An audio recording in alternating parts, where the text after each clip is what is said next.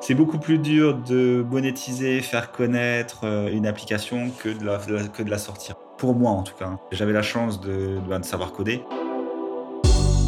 Bienvenue dans Minds and Machines, le rendez-vous de la technologie au service de la santé mentale. Animé par Arnaud Bressot, développeur IA et passionné de psychologie. Rejoignez-nous à chaque épisode pour découvrir des innovations, des spécialistes et des histoires inspirantes.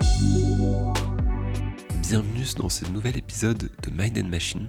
Aujourd'hui, nous accueillons Geoffrey Kretz, créateur de Quit, l'application pour arrêter de fumer.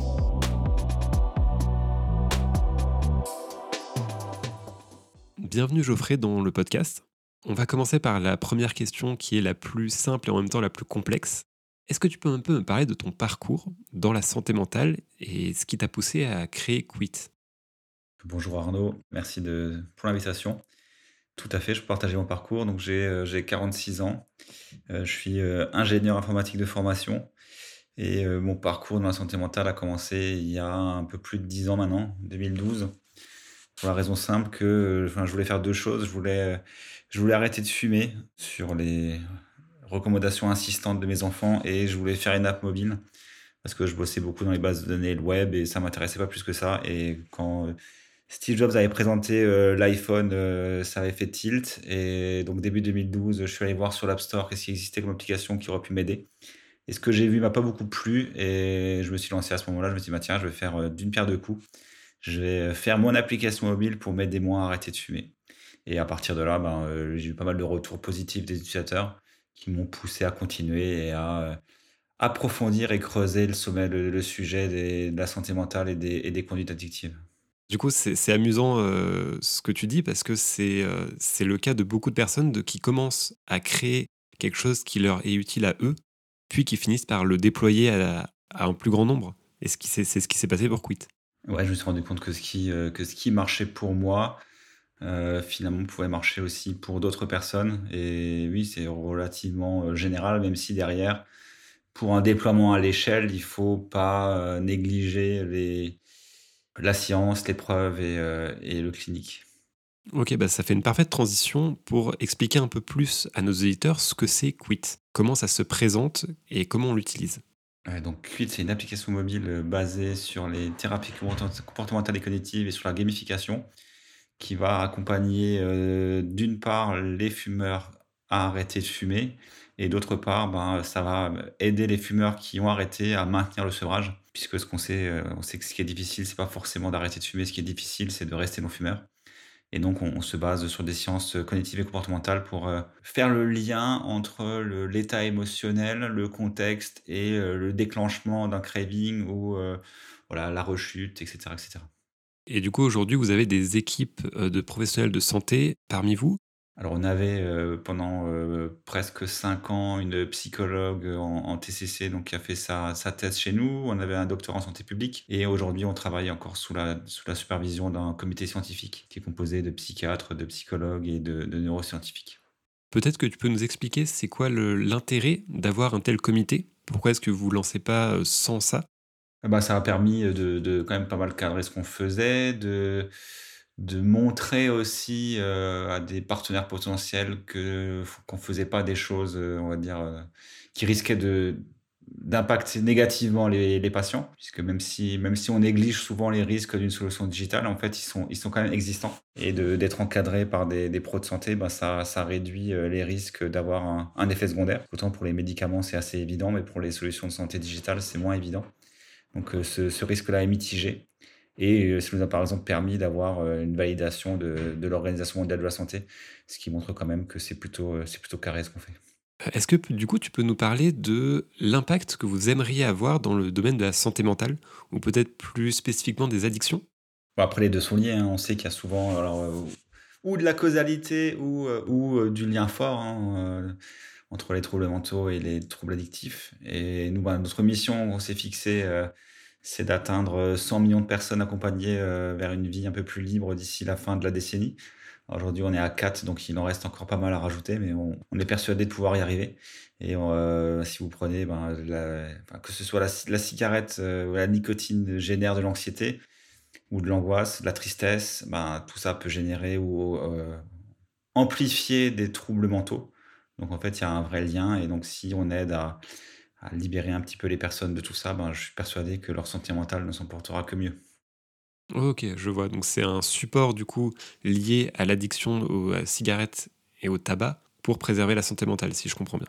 Euh, oui, ou alors comme on a aussi sorti une application qui, qui traite de la dépendance à l'alcool, oui, c'est ça en fait. On, on axe sur la partie euh, dépendance, euh, dépendance de la personne pour ben, soulager un peu son niveau d'anxiété et d'angoisse. Hein, puisque souvent les personnes qui ont des troubles addictifs pensent que c'est des gens qui sont stressés, qui sont nerveux, qui sont anxieux, qui sont tristes, alors qu'en fait, c'est la substance qui les rend comme ça. Et il faut donc déconstruire un peu ces mythes. Ok, c'est super intéressant du coup de se dire qu'une personne qui boit pense qu'elle est dans l'état où elle est quand elle boit, alors que c'est pas forcément le cas. C'est ça, en fait, c'est l'inverse. C'est la, la, la, substance qui provoque l'état qui va euh, régénérer euh, le craving ou l'envie de, l'envie de consommer. Un hein. craving, ça peut être dans euh, toutes les substances. Hein. donc, c'est un peu le, une sorte de serpent qui se mord la queue. Et c'est vrai que le nombre de personnes, euh, alors pour la cigarette, qui nous disent Moi, je suis une grande stressée, donc je pourrais pas arrêter de fumer. Alors qu'en fait, tout simplement, ben, c'est la, nicotine qui, rend, euh, qui augmente euh, de façon drastique le niveau d'anxiété et d'angoisse. De la même manière que la consommation d'alcool va aussi augmenter le niveau d'anxiété et d'angoisse. Finalement, est-ce que c'est pas ça qu'il faudrait mettre sur les paquets de cigarettes pour aider les personnes?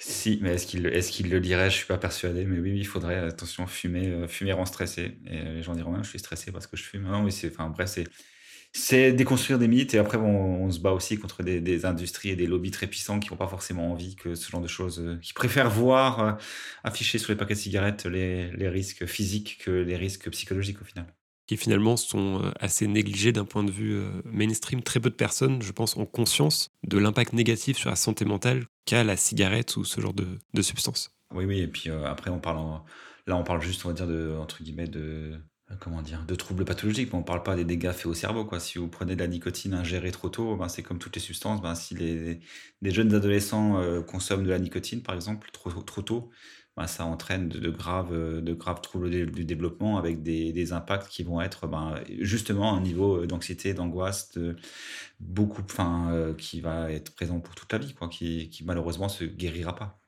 Et du coup, donc l'ambition de Quit, ce serait de euh, faire une application d'aide pour toutes les addictions recensées? Ou pour le moment, vous vous concentrez surtout sur le tabac et l'alcool? Ah non, l'ambition, c'est de, traiter tous les troubles addictifs, les troubles des conduites addictives. Après, euh, est-ce que ce sera une seule, est-ce que ce sera une seule application ou est-ce que ce sera plusieurs applications qui aient chacune monoproduit ou mono, mono, euh, mono comportement On ne sait pas encore. Aujourd'hui, on est parti sur plusieurs applications, mais rien ne veut dire que demain, on va pas réunifier l'ensemble. Mais oui, oui, c'est euh, ben, Duolingo, c'est une application qui vous aide à apprendre toutes les langues et nous, on veut être l'application qui vous aide à désapprendre vos conduites addictives. Ok, super intéressant comme comparaison. Et du coup, tu, m'as dit qu'aujourd'hui, vous faisiez deux applications. Et c'est quoi la différence entre les deux? Qu'est-ce qui fait que vous êtes allé plutôt vers deux applications? Est-ce que c'est seulement le côté commercial? Ou est-ce qu'il y avait vraiment un intérêt euh, en termes peut-être de, captation du besoin, de, façon de fonctionner? Mmh, alors c'était plus parce pour une raison de d'expérience utilisateur et euh, de euh, Ouais, d'expérience utilisateur, parce que euh, c'est plus simple de construire une application qui règle un problème, mais, qui le fait très bien, plutôt que d'essayer de faire une sorte de couteau suisse. on peut tous avoir l'image euh, un peu humoristique d'un couteau suisse avec une soixantaine d'outils euh, qui tous les plus inutiles les uns que les autres, alors que souvent on veut juste un couteau.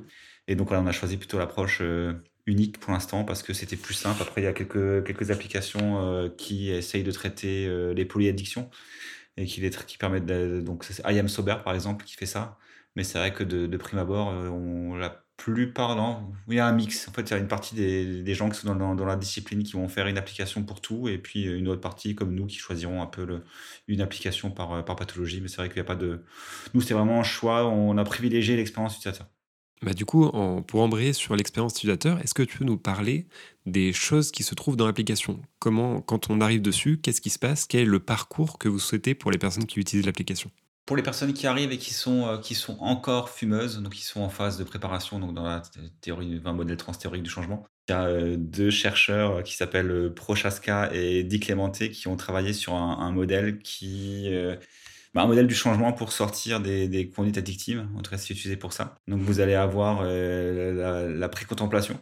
Donc, en gros, on a un problème et on s'en rend même pas trop compte. On peut imaginer euh, la première cigarette qu'on fume, où on se rend pas trop compte que ça va être dangereux. Puis il y a la phase de contemplation. Là, on se rend toujours pas compte que c'est dangereux, où on est très jeune, où on fume et on se moque. Ou alors on est très âgé et puis on se dit à quoi boire, arrêter de fumer, c'est pas grave, c'est pas pour moi. Donc ça, c'est des phases où aujourd'hui, bah, nous, on n'agit pas trop. Hein. C'est plutôt les pouvoirs publics en faisant des campagnes massives de, sensibilisation qui peuvent, qui peuvent agir. Et le but, c'est de faire rentrer les gens en phase de préparation, où ils se disent, maintenant, bah, effectivement, j'ai un problème, ce problème est grave pour moi et j'aimerais changer. Donc là, c'est la, le premier endroit, le premier, le premier point d'entrée dans l'application. Donc les gens qui arrivent dans via, à ce niveau-là dans l'application, ils vont arriver dans notre programme de préparation à l'arrêt. Donc on a créé euh, avec notre chercheuse en, en thérapie comportementale et cognitive un programme en neuf étapes qui accompagne la personne vers l'arrêt. Donc le but final de ce programme est de fixer une date d'arrêt. Et une fois que vous êtes ça, vous serez en phase d'action et de maintenance. Donc l'action, c'est le passage à l'abstinence. Ok, j'essaye, euh, je commence ma nouvelle vie, euh, alors je réduis ma consommation d'alcool ou j'arrête de fumer. Ensuite, il y a une phase de maintenance où le but c'est d'essayer de, maintenir ce niveau, euh, cette nouvelle vie, hein, se maintenir cet état sans la substance. Et là, il y a le risque de, de, rechute potentielle. Et donc, il faut quand même, même en cas de rechute, en fait, il faut euh, essayer de garder les gens dans le processus. Puisque c'est vrai que le, gros problème aujourd'hui, c'est que vous allez essayer d'arrêter de fumer, vous allez essayer de réduire votre consommation d'alcool. Et au moindre faux pas, vous allez culpabiliser, vous vous direz, ben, je suis trop nul, j'y arrive pas. Et vous allez replonger. Et nous, ben, dans, dans surtout, on a des, on a des outils pour euh, ben, prévenir autant que possible ça avec des, des, nudges, avec des messages positifs, avec tout ça, qui vont rassurer, qui vont réinitialiser des choses dans l'application, mais pas tout, et qui feront comprendre à la personne que ben, l'échec, ça fait partie de l'apprentissage, et l'apprentissage, ça permet de, de mieux réussir la fois d'après. Et du coup, est-ce que vous avez des algorithmes pour essayer de prévoir les, les rechutes? Alors prévoir non, mais comme les, personnes doivent saisir les rechutes aujourd'hui, ben, on peut réagir à leur, à leur saisie. Mais c'est vrai que dans un monde, un monde magique, on pourrait euh, même prédire les rechutes. Bon, donc rien n'empêche que d'ici quelques années, grâce à l'IA par exemple, on puisse euh, avoir des outils euh, d'AI prédictifs qui peuvent deviner ou supposer l'heure, le moment, le jour où il y a le plus de risques de rechute. Petite pause pour vous demander de laisser un avis si le podcast vous plaît et suggérez-moi des invités en commentaire pour de futurs épisodes. Ça m'aide vraiment. On reprend. Donc tu nous as parlé de comment fonctionnait l'application, mais du coup ça a été tout un, voyage entrepreneurial pour arriver jusque-là. Donc est-ce que tu peux nous parler des quelques défis que tu as eus pour euh, sortir cette application? Alors, bah, sortir l'application, c'est pas forcément le, défi le plus difficile. c'était, tout a, tout a, tout a commencé le jour où elle est sortie, en fait. C'est, beaucoup plus dur de monétiser, faire connaître euh, une application que de la, sortir. Enfin, pour, pour moi, en tout cas. Hein, c'était mon parcours personnel. Donc, j'avais, j'avais la chance de, de, de, savoir coder. J'avais la chance de, faire maîtriser un tout petit peu le design. Et donc, bah, j'ai pu m'occuper plus ou moins facilement de la, de la, des, premières versions. Par contre, effectivement, quand il a fallu ben, euh, contacter des gens, créer des modèles économiques, euh, travailler à tout ça, ben, c'était beaucoup plus difficile. Donc j'ai beaucoup appris. Et puis ensuite, ben, ouais, quand, il faut intégrer des, parties très scientifiques, ben, ça, dépasse mes compétences. Et donc là, il fallait bien, bien s'entourer. Donc finalement, les étapes c'était ben, 2012, première version, entre guillemets, version garage, même si c'était dans mon salon. Donc on va appeler ça la, version cuite de salon. En 2016, je quittais mon boulot, mais j'étais un peu, j'étais tout seul, donc j'ai créé une autre boîte avec un, une personne que j'ai rencontrée quelques mois avant. On n'était pas du tout dans la santé mentale, hein. on était dans les apps mobiles, mais, mais plus pour le commerce de détail. Ça a duré un an, ça n'a pas marché du tout. Je pense que j'ai fait absolument une grosse partie, euh, un grand nombre d'erreurs et d'échecs. Enfin, ouais, un grand nombre d'erreurs, ça n'a pas marché. On a liquidé l'entreprise en, en 2017. Et là, je me suis reconcentré sur Fit. Et donc, la première chose que j'ai faite, c'était de convaincre deux amis à moi de me rejoindre donc, euh, qui sont aujourd'hui mes associés. Donc le responsable produit Jean-François et le responsable technique Christophe. Et à partir de là, ben voilà, après on a dû, euh, on a travaillé d'abord sur le business model, puisqu'il fallait montrer aux investisseurs qu'on pouvait avoir quelque chose de plus ou moins pérenne avec des abonnements. Une fois qu'on a fait ça, on a pu faire un toute petite levée de fonds. Alors c'était 100 000 euros, hein. à l'époque c'était pas mal, mais aujourd'hui c'est plus grand chose. Mais bon, ça, ça a suffi à, à développer jusqu'à l'étape suivante, où on a euh, renforcé la partie médicale et, scientifique. Et puis après, en 2020, on a, on a refait une levée de fonds, enfin 2020-2021, on a refait une levée de fonds qui a permis d'accélérer un petit peu et de, de déployer dans plus de pays. Et puis voilà, puis aujourd'hui, ben, du coup, on réfléchit à l'étape d'après. Ok, parce que du coup, c'est maintenant une appli internationale, c'est pas juste un truc français. Ouais, on existe en 13 langues, on est euh, leader euh, européen sûr, mondial peut-être en termes de téléchargement et d'usage dans le domaine des, du sauvage tabagique. Dans le domaine de l'alcool, il y a euh, peut-être il y a un gros leader américain qui est loin devant nous, mais après à part ça, il n'y a pas non plus forcément beaucoup d'autres solutions. Donc on est plutôt bien positionné dans les parties, dans les, dans les, dans les solutions B2C. Ok, et du coup, pour toi, la plus grande réussite de Quit, c'était quoi? Ou c'est quoi bah, c'est certainement l'OMS aujourd'hui à titre à, date, hein, puisque c'est quand même une validation qu'on a qu'on a intégré tout ce qui se fait dans la meilleure pratique du sevrage tabagique. On a réussi à le comprendre, à l'adapter, à l'intégrer dans une app mobile qui est euh, facile d'utilisation et appréciée des users. Donc en gros, c'était beaucoup de boulot et qu'on a fait tout ça en étant euh, une dizaine euh, de Strasbourg. Donc c'est plutôt cool. Parce que d'habitude, ces boîtes-là, elles sont américaines et elles se font à coups de millions. On a d'ailleurs des concurrents qui ont levé des dizaines de millions et qui, ont des apps moins bien. Donc on est, la fierté, c'est ça, quoi. C'est d'avoir réussi euh, avec très peu de ressources, mais avec des gens motivés et, des gens très intelligents à créer euh, une solution qui est utilisée dans le monde entier et qui a aidé déjà euh, beaucoup de personnes. Incroyable, une, belle aventure. Du coup, est-ce qu'on peut parler de Quid comme une licorne? Non, non, non, ah non, non, on pas. Non, après bon, aujourd'hui, en plus, en plus aujourd'hui, le, le fait d'être une licorne ne veut plus dire grand-chose, puisque la plupart des licornes de 2021 ne le sont plus. Et euh, les médias, les journalistes ont un peu arrêté de, de mesurer les, startups à base de la coût de levée de fonds et cherchent plutôt euh, celles qui font du chiffre d'affaires ou qui sont, euh, ou qui sont pérennes ou, rentables, ou au minimum à l'équilibre. Et aujourd'hui, du coup, Quid serait ce... et à quel niveau par rapport à ça? Est-ce que vous êtes rentable? Est-ce que vous avez trouvé un équilibre, un business plan qui vous convient? Alors qui nous convient, euh, non, parce que ça peut toujours aller plus vite. Après, euh, on, est, on, est, on, est, on est à l'équilibre, donc c'est plutôt pas mal.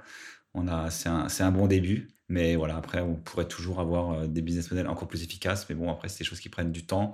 Et comme dit, la prévention, c'est pas ce qui paye le plus. Donc déjà d'être à l'équilibre avec un, sur un modèle dans, la, dans le domaine de la prévention, on est très heureux. Et bah, l'étape suivante, c'est d'être plus que rentable et puis de, de continuer à développer d'autres solutions en parallèle sur d'autres troubles. Ok, parce que du coup aujourd'hui pour un utilisateur qui voudrait vous rejoindre, ça lui coûte des sous de chaque mois d'utiliser l'application ou comment ça se passe? Euh, oui, donc il y, a une base qui est gratuite et euh, il y a une partie des fonctionnalités qui nécessitent un abonnement, donc qui coûte 10 euh, euros par mois ou 60 euros par an. Donc on est moins cher qu'un paquet de cigarettes, moins cher qu'une bouteille, enfin l'équivalent d'une bouteille de vin. Donc ouais, c'est pas très, on n'est pas une solution très chère. Donc finalement, ils y gagnent au change. C'est pour ça qu'il faut aller vers vous. Et là, je parle que de, que de l'argent et je parle pas de l'économie et de, des gains en termes de santé.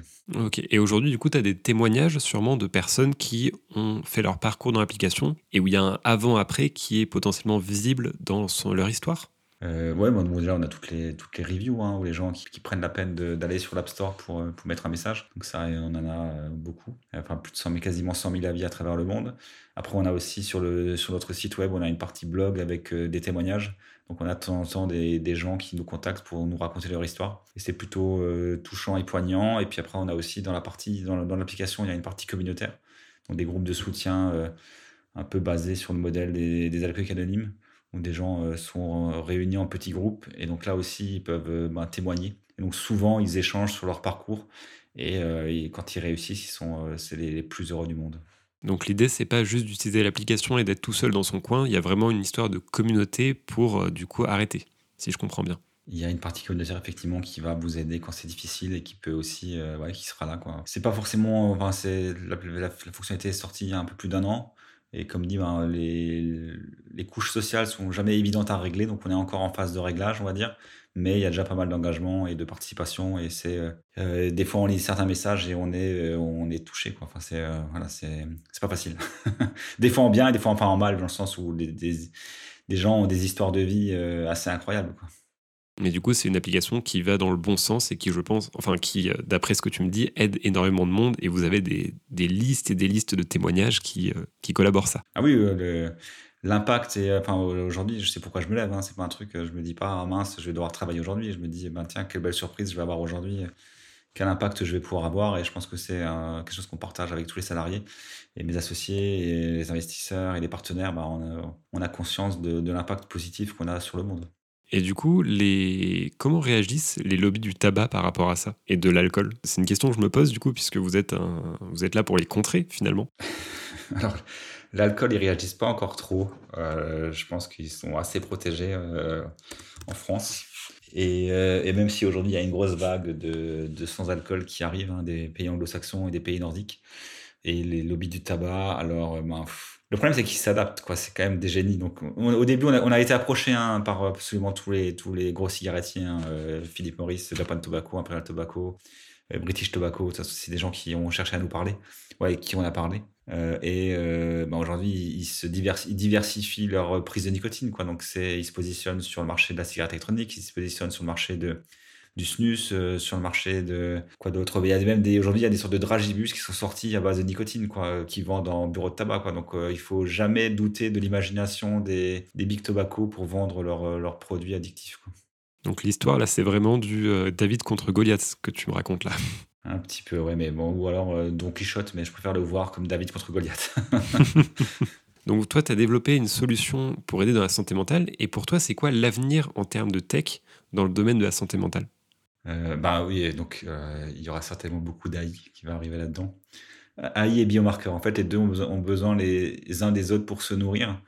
Donc en fait, plus on aura de, biomarqueurs qui soient physiques ou comportementaux, hein, euh, et plus on, et, plus on alimentera des, IA et plus on pourra prédire ou justement empêcher euh, des conduites à risque, c'est sûr. Après, bon, faut pas tomber dans du minority report, hein, évidemment. Mais euh, voilà, c'est un mélange de, biomarqueurs qu'on peut seulement imaginer aujourd'hui. Quand on voit les, données qui sont déjà aujourd'hui capables de récupérer euh, une montre connectée, une bague connectée. Aujourd'hui, il y a des capteurs de glucose et puis ben, il y en a qui font ça avec euh, la voix, avec des, des, images de votre visage, des, expressions. Donc, en mixant tout ça, plus potentiellement dans, dans le futur proche ou des ondes cérébrales, hein, puisqu'on peut, on pourrait très bien imaginer se coller un petit aimant, enfin un petit truc derrière l'oreille qui capterait les ondes cérébrales.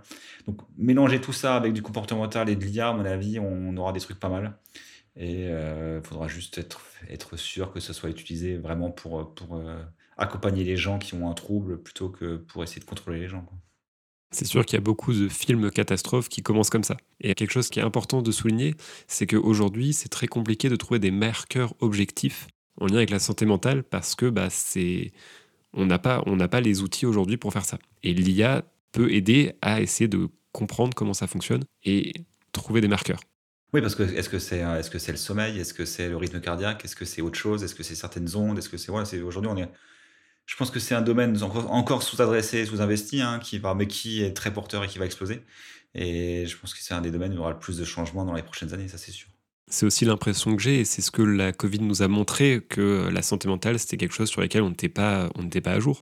Bon après, puis il y a le côté inverse, hein, à force de trop en parler, est-ce que c'est pas aussi un, a pas un effet amplificateur de, des mauvaises nouvelles hein, C'est que pour, pour se sentir bien, il faut pas regarder la télé. Hein. Après, c'est toujours pareil, quoi. Donc, c'est, il y a des choses, c'est, compliqué. Et puis, il y a aussi le, il y a, a quand même une campagne de, Santé publique France qui est pas mal, où ils mettent en avant euh, l'importance de, l'activité physique pour lutter contre les conduites addictives. Et ça marche aussi euh, pour euh, bah, aller mieux. Hein.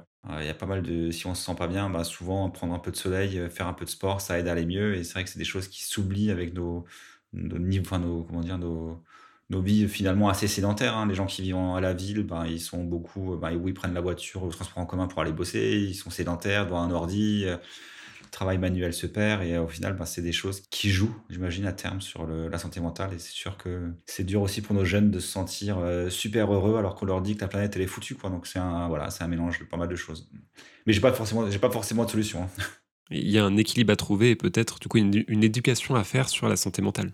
Euh, oui, tout à fait, oui, oui, de l'éducation thérapeutique, de travailler sur les, compétences psychosociales à, développer chez les jeunes, euh, les armer pour justement ben, lutter contre tout, enfin, apprendre à analyser, comprendre et relativiser finalement les, tout ce qui se passe dans le monde. Quoi. De toute façon, je pense pas que les, les, médias changeront pas. Hein. De toute façon, il, y, a, il y, a, un problème jusqu'à ce qu'il y ait un problème plus grand qui, qui occupe l'espace médiatique. Hein. Ça, ça, ça date pas d'aujourd'hui, mais avec, avec Internet, avec les réseaux sociaux, ça se ça s'amplifie chaque jour, ça se polarise de plus en plus et euh, on voit pas trop d'amélioration en tout cas à ce niveau-là.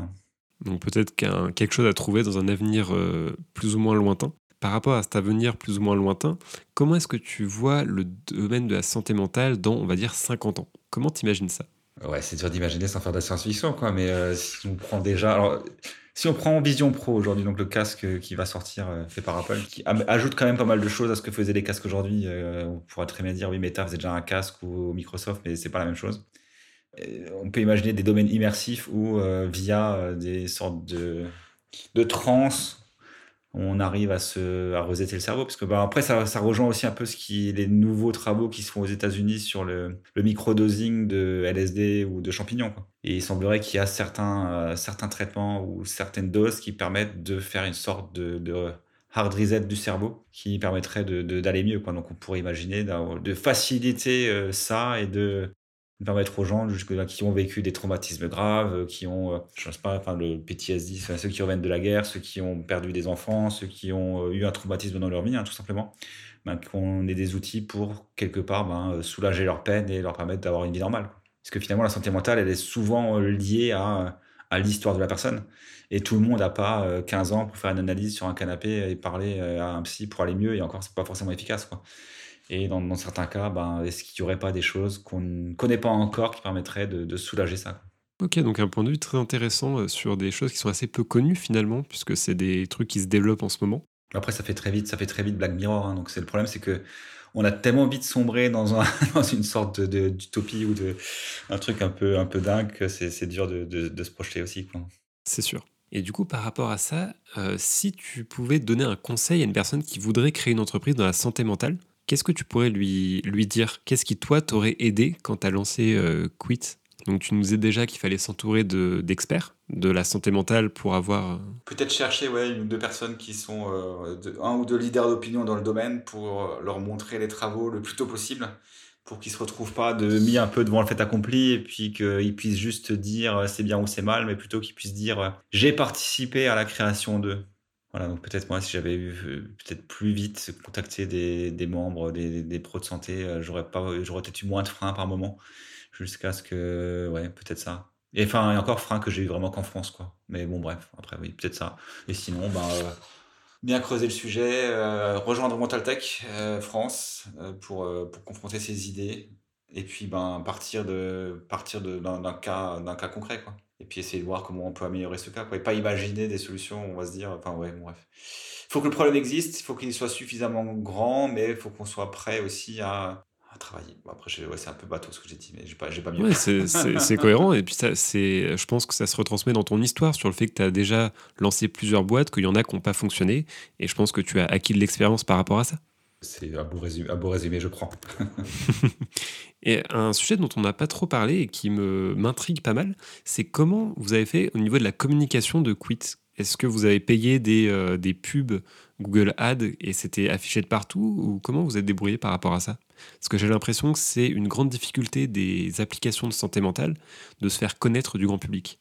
Alors, euh, ouais, oui, oui, oui, c'est un gros problème. tout au début, euh, c'était plutôt, euh, moi j'ai plutôt utilisé les relais presse et du bon positionnement. Donc c'était plutôt, voilà, donc j'avais la chance de, de m'être lancé aussi à un moment donné où il y avait quand même un peu moins de concurrence, où tout le monde faisait pas une app pour tout et n'importe quoi. Donc j'ai eu un peu de presse qui m'a permis de me positionner. Et puis là, de, de des pubs, bon, alors on, a toujours on, tente, hein, on teste. Hein, après, c'est pas, pas évident. Il y a des, canaux qui sont plus simples que d'autres. Effectivement, bah, ce qui marche mieux pour nous, c'est là où les gens cherchent euh, quelque chose de précis. Donc, euh, euh, sur Google, par exemple, où ils vont taper arrêter de fumer ou comment arrêter de fumer, ben là, on sait que c'est des gens qui sont justement dans la bonne phase de, de changement. Parce que, et par contre, quand on essayait de cibler des gens plus sur des réseaux sociaux classiques, hein, Insta, Facebook, Snap ou TikTok, ben, on peut éventuellement tomber sur des fumeurs. Allez, peut-être, parce que l'algo est assez puissant, mais par contre, euh, tomber sur des fumeurs qui sont euh, dans la bonne phase, qui sont en phase de préparation ou d'action, c'est moins évident.